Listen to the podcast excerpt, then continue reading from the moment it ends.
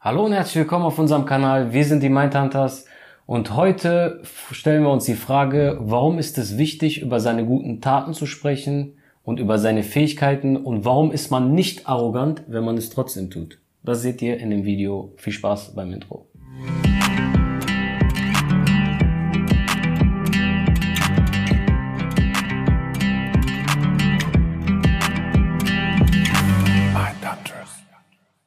Es gibt ja das Sprichwort, tu Gutes und sprich darüber.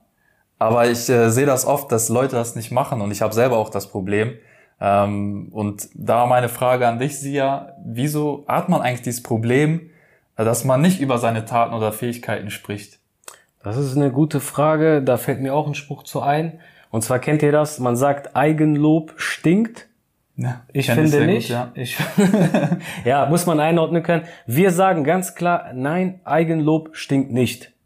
Jetzt stellt ihr euch die Frage, warum behaupten die das? Ganz einfach, lasst uns Step by Step dahin gehen, warum wir das behaupten.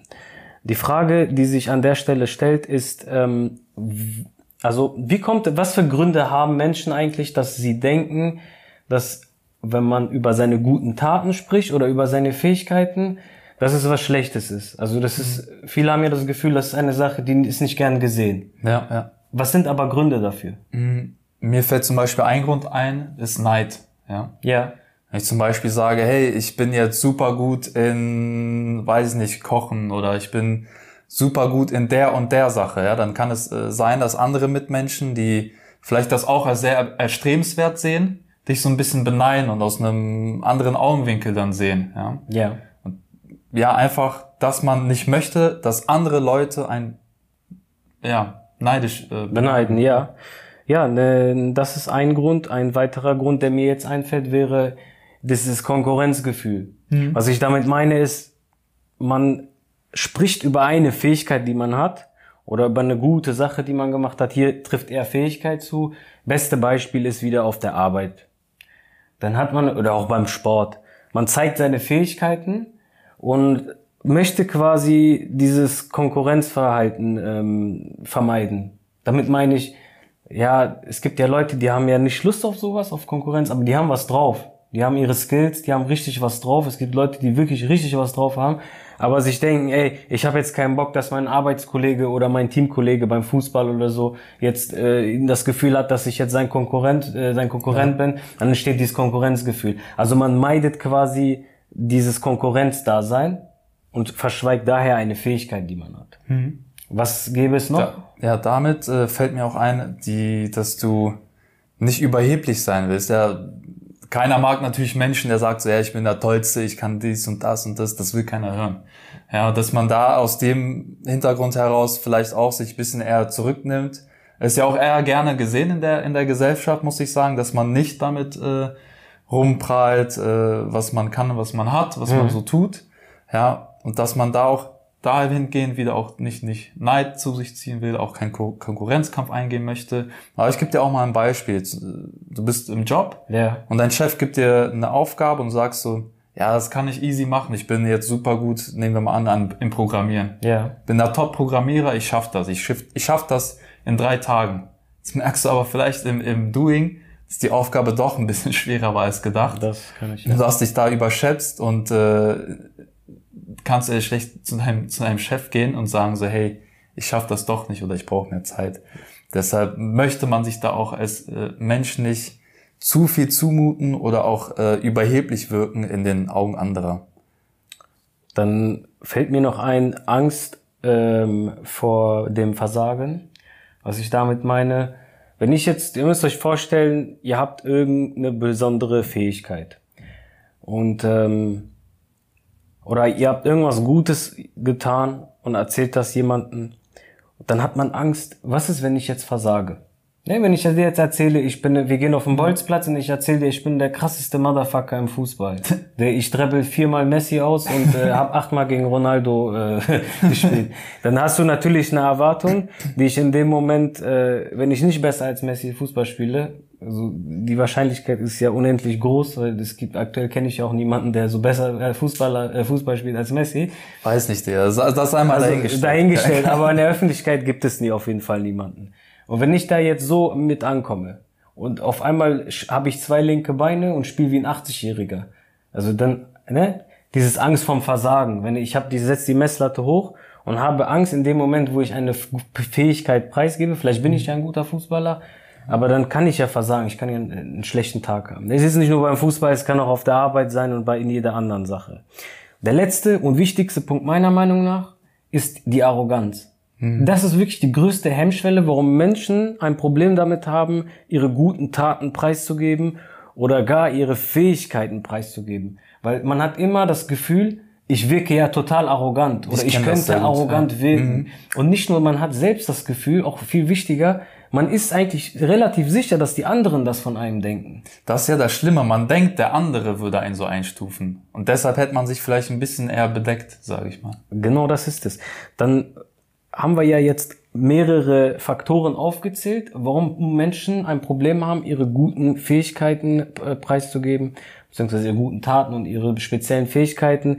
Jetzt stellt sich die Frage, wie kann man das am besten anstellen, ohne dabei arrogant und so mhm. weiter. Dem entgegenzuwirken. Genau, dem entgegenzuwirken. Wir wollen ja den Zuschauern erklären, warum es gut ist, aber die Frage ist ja, wie kann man das am besten anstellen? Ja. Also ein Tipp von mir wäre da zum Beispiel, klar, macht es nicht äh, proaktiv, posaunt es nicht äh, raus. Da, da kommen wir noch zum aktiven Teil. Ja. Aber zum Beispiel, weiß nicht, wir reden gerade, ähm, oder wir sind, nee, stell dir vor, wir sind gerade irgendwo essen und wir essen gerade und ich sage aus, aus dem Kontext heraus, hey, das äh, Essen schmeckt gut. Ich glaube, ich könnte das selber machen. Ich bin eigentlich ein sehr guter Koch. Ja, kommt erstmal gar nicht arrogant rüber. Also aus der Situation heraus. Ist kontextbezogen, ja, genau. Ja. Weil du hast es nicht einfach aus dem Blauen heraus gesagt und stellst dich ja als den Superkoch da, sondern es hat irgendwas mit der Situation zu tun und es passt auch hinein. Ja. Ja, das genau, aus der Situation heraus. Oder man ähm, wartet, also auf einen passenden Moment. Es viele würden jetzt sagen, das ist dasselbe. Nein, es ist nicht dasselbe.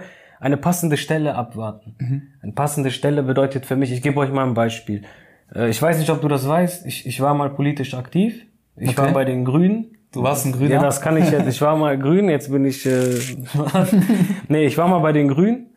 Und ähm, das war so eine Sache damals, ich, ich bin politisch nicht mehr so aktiv, ja, weil ich da nicht mehr die Zeit so für habe. Aber das war eine Sache, da war ich ziemlich stolz drauf. So, mein Vater hat mich in die Politik reingebracht damals. Mhm. Ich war ziemlich, äh, also aktuell bin ich wirklich, bin schon lange da raus. Aber damals, unabhängig davon, wie man politisch äh, denkt. Ne? Ne, wir wollen jetzt nicht in die Politik oder so, aber unabhängig von der politischen Sicht war ich damals ziemlich stolz darauf, dass ich irgend versuche, irgendwas zu ändern. Ja. Damals auf regionaler Ebene war ich ja, das war, war nur so in meiner Stadt damals. Und ähm, ja, wie soll ich jetzt rumlaufen und den Leuten sagen, ey, ich bin ein krasser Politiker? Ne? Das ist, das kommt nicht cool, das passt auch nicht. So würde ich auch nicht machen. Ich glaube, das möchte keiner. Das ist nur ein Beispiel, wo man sagt, lass es oder warte auf eine passende Stelle. Und meine passende Stelle oder mein passender Moment, besser gesagt, um es besser auszudrücken, war in, in Situationen, wo ich mit Leuten, zum Beispiel mit meinem Lehrer, über Politik gesprochen habe. Es kam irgendwie so auf Klassenfahrt oder ich weiß nicht, wo das war, habe ich mit einem Lehrer über Politik gesprochen. Ja. Und genau an dieser Stelle habe ich das platziert. Habe ihm gesagt, übrigens, ich bin auch bei der und der Partei. Ja, cool. Und so hat man, der Lehrer, so ah, hätte ich jetzt gar nicht erwartet. Verstehst du? Also ich habe einen passenden Moment abgewartet. So wäre jetzt uncool gewesen, wenn ich zu ihm hingehe mit einem Mutter, ich sehe, ich bin bei den Grünen, ich mache Politik. dann denkt er mir, ja, freu dich. Oder im Politikunterricht ist ja auch irgendwie, weiß nicht. Ja, das ist, äh, ne, das, das, das äh, passt halt nicht. Aber ne, es gibt immer einen passenden Moment, da kann man eine Fähigkeit oder auch eine gute Tat platzieren. Jetzt äh, die Frage, ähm, wie differenzieren wir das Ganze? Also wo sollte man das einsetzen? Welche, äh, äh, welche Situationen gibt es, wo man, wo man das einsetzen kann? Also jetzt mhm. konkret? Genau. Wir haben ja gerade über, über passiv gesagt, ja, man wartet ein bisschen ab auf den richtigen Moment, als Augenblick, auf die richtige Situation, vielleicht auf den richtigen Ansprechpartner, wie ein Politiklehrer. Eher, eher sage ich mal, passive Herangehensweisen. Es gibt aber auch den aktiven Teil. Ja, es gibt Momente im Leben, da musst du überzeugen, und da musst du auch abliefern, ja? weil der andere vielleicht eine begrenzte Zeit hat, dich einzuschätzen oder auch irgendwie was von dir erwartet.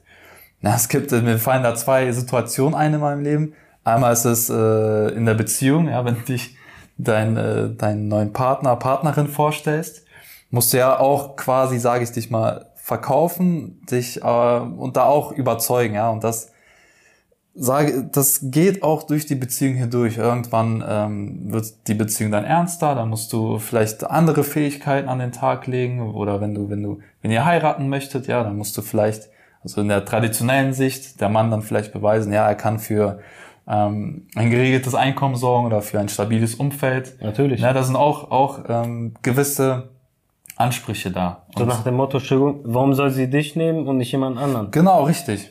Ja. Das ist ein gutes Beispiel. Sehr gutes ja, ja. Beispiel. Oder eine andere Situation wäre, wenn du dich äh, auf einen Job bewirbst. Ja. Ja, in einem klassischen Jobinterview hast du auch vielleicht eine Stunde, eine halbe Stunde Zeit, wo du dich beweisen musst. Und da wird dich äh, dein Chef oder dein zukünftiger Chef auch konkret fragen, ja, was können Sie denn? Wo, wieso sind Sie hier? Erzählen Sie mal. Und da ist es natürlich auch gut, sich dessen bewusst zu, wer- äh, zu sein, was kann ich denn überhaupt? Und das schaffst du auch nur darüber, äh, dadurch, wenn du, wenn du dir erstmal, ja, wie gesagt, bewusst wirst, was kannst du?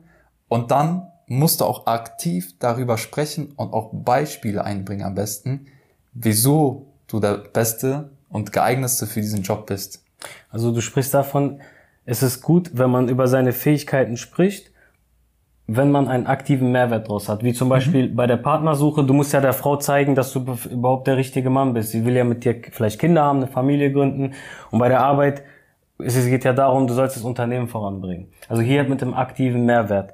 Die andere Situation wäre mit einem, oder wo ein passiver Mehrwert entsteht.